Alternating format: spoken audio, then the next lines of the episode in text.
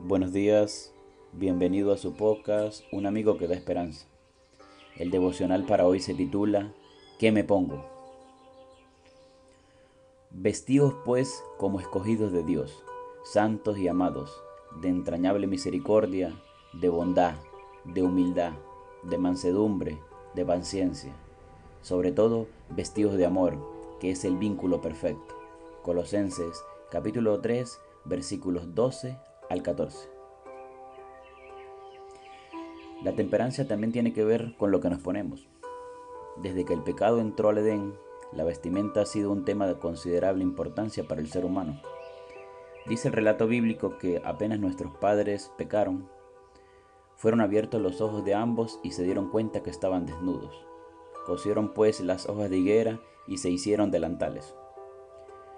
Probablemente, luego de tan desfavorable situación, nuestros sentimientos en relación con la vestimenta quedaron ligados, en cierto sentido, a factores negativos y pecaminosos que se contraponen constantemente con el deseo natural, no solamente de proteger el cuerpo de las inclemencias del tiempo, sino también de dar una imagen digna y agradable a través de lo que nos vestimos.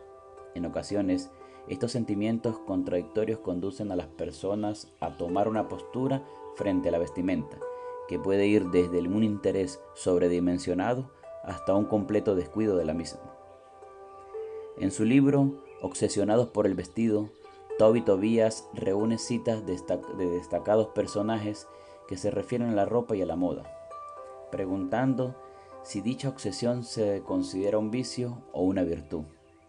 En su antología, analiza dichos de Virgilio, Christian Dior, Mark Twain y Coco Chanel, entre otros. Aseguran que la obsesión por la ropa es tan antigua como la propia historia de la humanidad.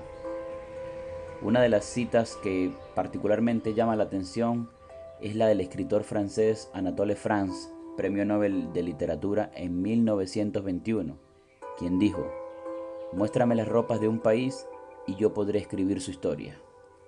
En efecto, nuestra vestimenta dice mucho acerca de nosotros y por ello Dios ha dejado instrucciones respecto a la misma. Dice así, vuestro atavio no sea al extremo de peinados ostentosos, de adornos de oro o de vestidos lujosos, sino el interior, el del corazón, en el incorruptible adorno de un espíritu afable y apacible, que es de grande estima delante de Dios. ¿Te das cuenta? Hay adornos y atuendos que son preciosos para Dios. La sencillez, la pureza, un espíritu manso y pacífico. El pueblo de Dios, por tanto, no buscará el adorno externo, sino el del corazón.